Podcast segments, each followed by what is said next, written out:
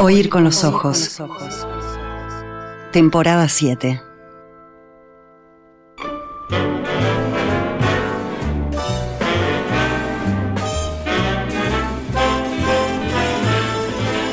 It seems to me I've heard that song before.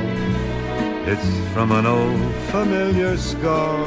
I know it well, that melody. It's funny how a theme recalls some favorite dream, a dream that brought you so close to me. I know each word because I heard that song before. The lyrics said forevermore, forevermore's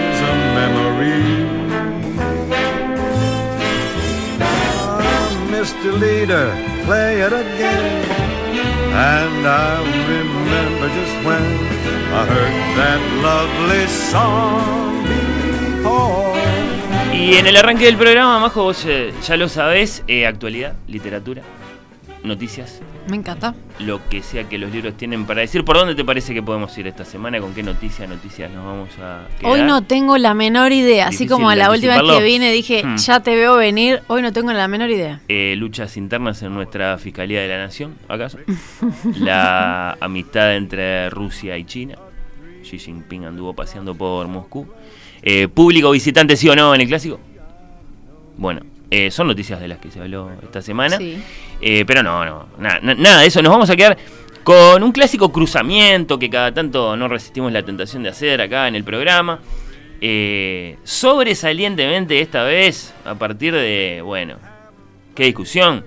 La de la calculadora jubilatoria que realizó Ah, qué el Centro de Investigaciones Económicas, que divulgó la diaria. Qué momento. Pero también a partir de otras cuestiones que son, por ejemplo, ¿cuándo va a llover? Bueno, está lloviendo ahora.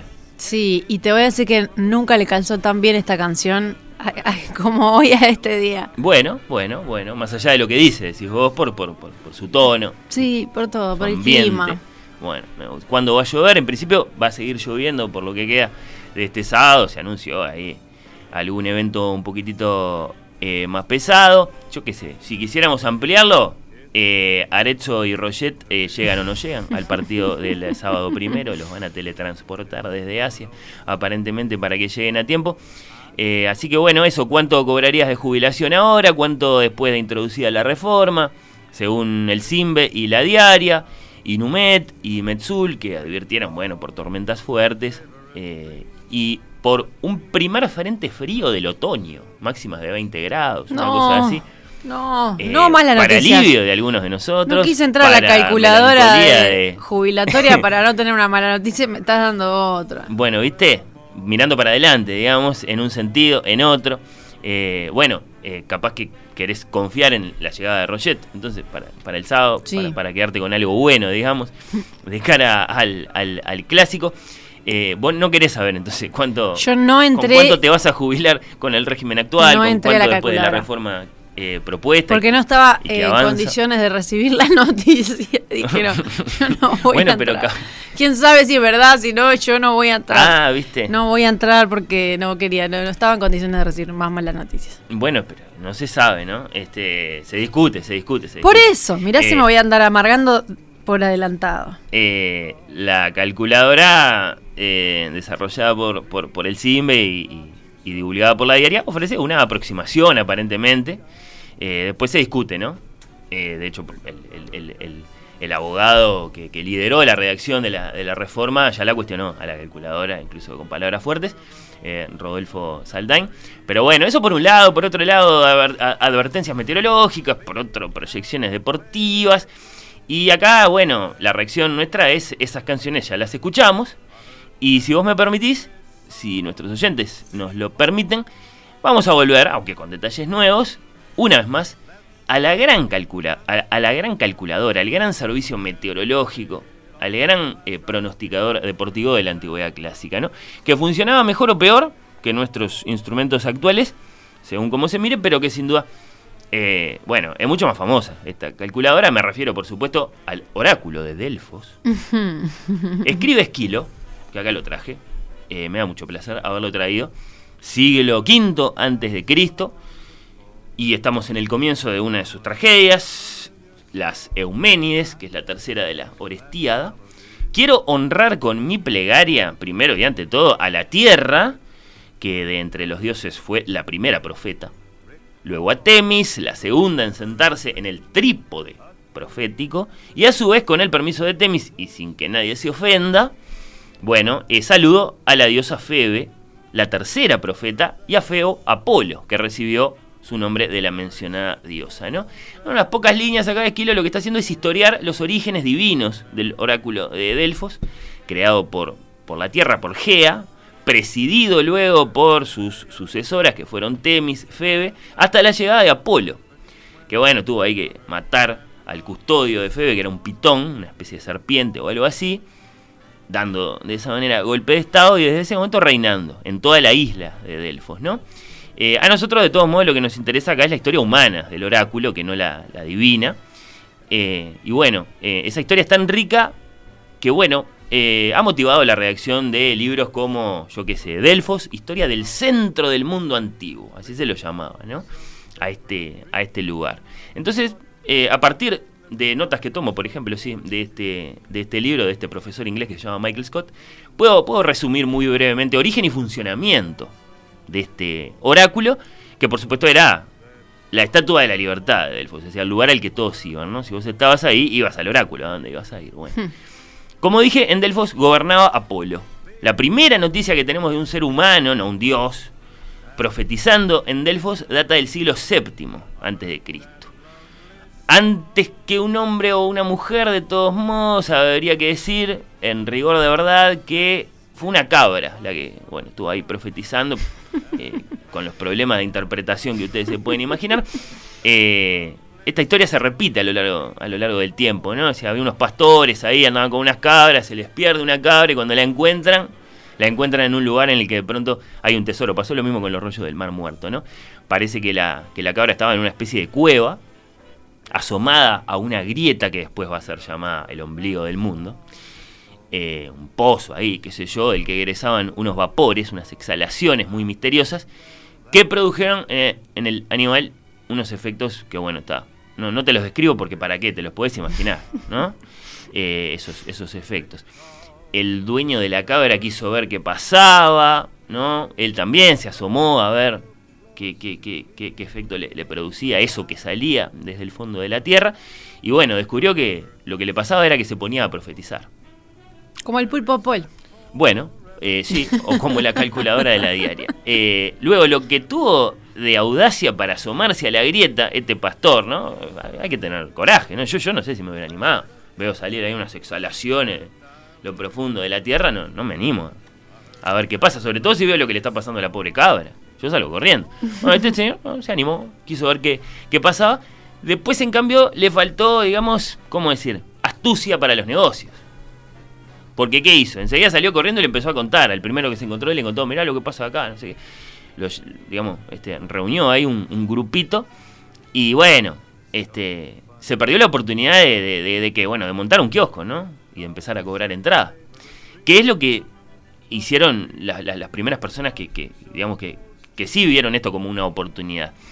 se propagó la noticia y bueno, está así muy pronto unos sacerdotes que muy pronto van a ser, por ejemplo, Plutarco, gente famosa, digamos, eh, gente poderosa en, Delfos, que, rendía culto a Apolo, ¿no? Este, y que sabía cómo hacerlo. Bueno, convirtieron la grieta en un templo. Y ahí nace Delfos, el Delfos humano, ¿no? Hicieron un casting ahí, seleccionaron un staff de ancianas de pelos muy blancos, con apariencia así de mucha sabiduría. Armaron después el otro equipo, el de los sacerdotes hombres, y los pusieron a trabajar. Las ancianas se ubicaban en el trípode ese que menciona Esquilo, que era una especie de arnés, ¿no? Como para vos estar suspendido encima de la grieta y de las exhalaciones. Eh, cada una a su turno, ¿no? Había Pero una gran puesta en escena. Sí, sí, sí, sí. Este, estaba bastante bien organizado también. Eh, y, bueno, y alrededor se colocaban los sacerdotes que eran los intérpretes.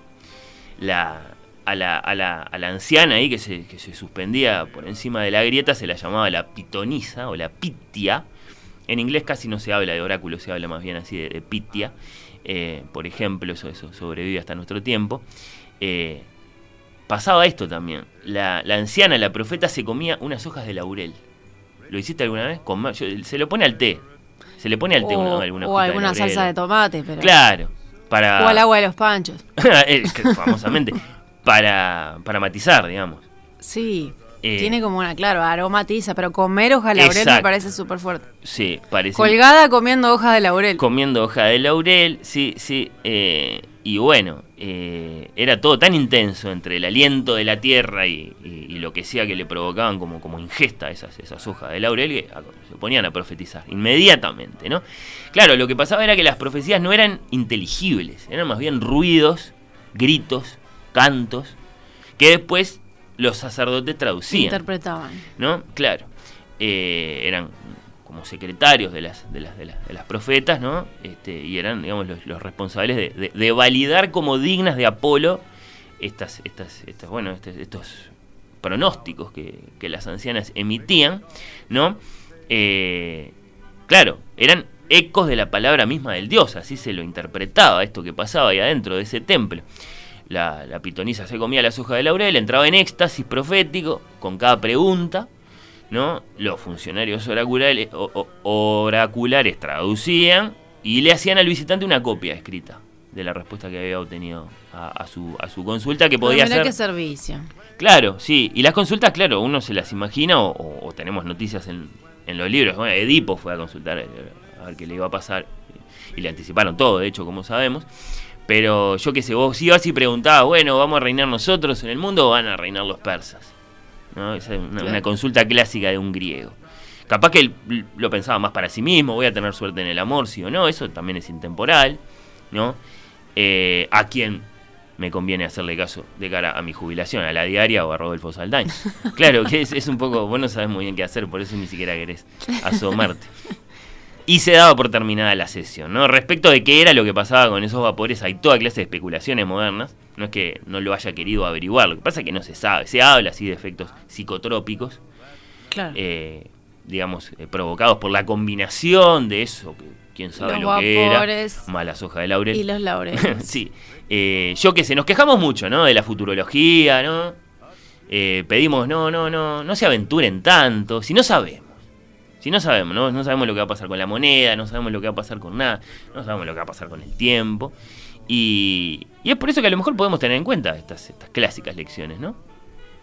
Me gusta. Las, ¿Sí? ¿Te gusta? Eh, las consultoras políticas anuncian un ciclón extratropical y después no pasa nada. Eso sucede todo el tiempo. El Inumet dice que Arezzo no llega a recuperarse del todo antes del clásico y después juega y nos clava, dicen los bolsos. Eh, los periodistas deportivos anuncian que la reforma jubilatoria de Saldain es para los Maya Oro y después resulta que terminas cobrando un 15% más que con el antiguo régimen. Esas cosas suceden. Entonces, eso, a lo mejor no es tan mala la idea para las encuestadoras, para los meteorólogos, para los periodistas deportivos, empezar a masticar hojas de laurel. Por nombrar una cosa, ¿no? O leer las tragedias de Esquilo, esto es lo que más me gusta a mí. Eh, ¿Con qué música vamos a saludar estas porvenideras cuestiones? Bueno, pues con esta bella canción de respuesta griega a una de nuestras consultas. Las respuestas en Delfos, como hemos visto, como hemos dicho, podían ser un poco enigmáticas, ¿no? Había que interpretarlas. Eh, vos, eh, si tuvieras que preguntar algo, Majo. Si le va a Te- ir tenés la oportunidad de va- estar ahí en Delfos. Le va a ir bien al Guti. Bueno, no me parece tan mal. Le va a ir bien al Guti. Es- Por no preguntar cosas hoy. mías, ¿verdad? Bueno, Que no puedo decir al aire. bueno, claro, está bien. Eh, Pero es si cierto una cuestión uno- colectiva, lo primero que preguntaría es: Si estás ¿vamos a en Delfos, estás solo, te aseguran tu privacidad, tu, tu reserva. Y, haría ahí preguntas lo que, lo que realmente querés saber. Claro. Sí. Pero, pero, pero, eh, capaz que en el top 10 entra si le va a ir bien al Guti o no. En el este momento, cinco. a tu corazón. le va a ir En bien. el no. 5, porque igual depende, eh, eh, influye mucho en mi Bueno. estado de ánimo, así que. En ese punto, la anciana mastica ahí las hojitas de laurel, ¿no?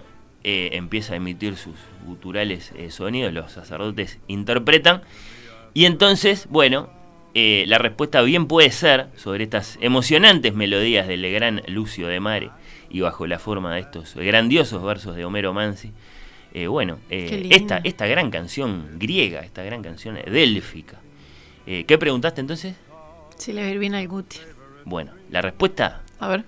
en la voz de Karina Beorley es mañana, Mañana zarpa un barco.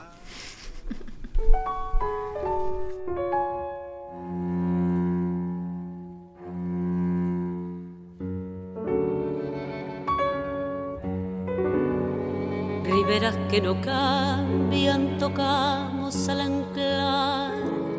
Cien puertos nos regalan la música del mar Muchachas de ojos tristes nos vienen a esperar. Y el gusto de la copa parece siempre igual. Tan solo que en tu puerto se alegra el corazón riachuelo donde sangra la voz del bandoneón. Bailemos hasta el eco del último compás. Mañana zarpa un barco, tal vez no vuelva más. Que bien se baila sobre la tierra firme. Mañana al alba tendremos que zarpar. Muchacha, vamos, no quiero que estés triste la noche es larga, no sé por qué lloras. Dile tu nombre cuando me encuentre lejos. Tendré un recuerdo para contarle al mar. La noche es larga, no quiero que estés triste. Muchacha, vamos, no sé por qué lloras. Dos meses en un barco viajó mi corazón, dos meses añorando la voz del bandoneón. El tango es puerto amigo donde ancla la ilusión, al ritmo de su danza se amaca la emoción. De noche con la luna soñando sobre el mar el ritmo de la sola me miente su compás. Bailemos este tango, no quiero recordar. Mañana zarpa un barco, tal vez no vuelva más. Qué bien se baila sobre la tierra firme. Mañana al alba tendremos que zarpar muchacha, vamos, no quiero que estés triste. La noche es larga, no sé por qué lloras. Dile tu nombre cuando me encuentre lejos. Tendré un recuerdo para contarle al mar. La noche es larga, no quiero que estés triste. Muchacha, vamos no sé por qué llorar.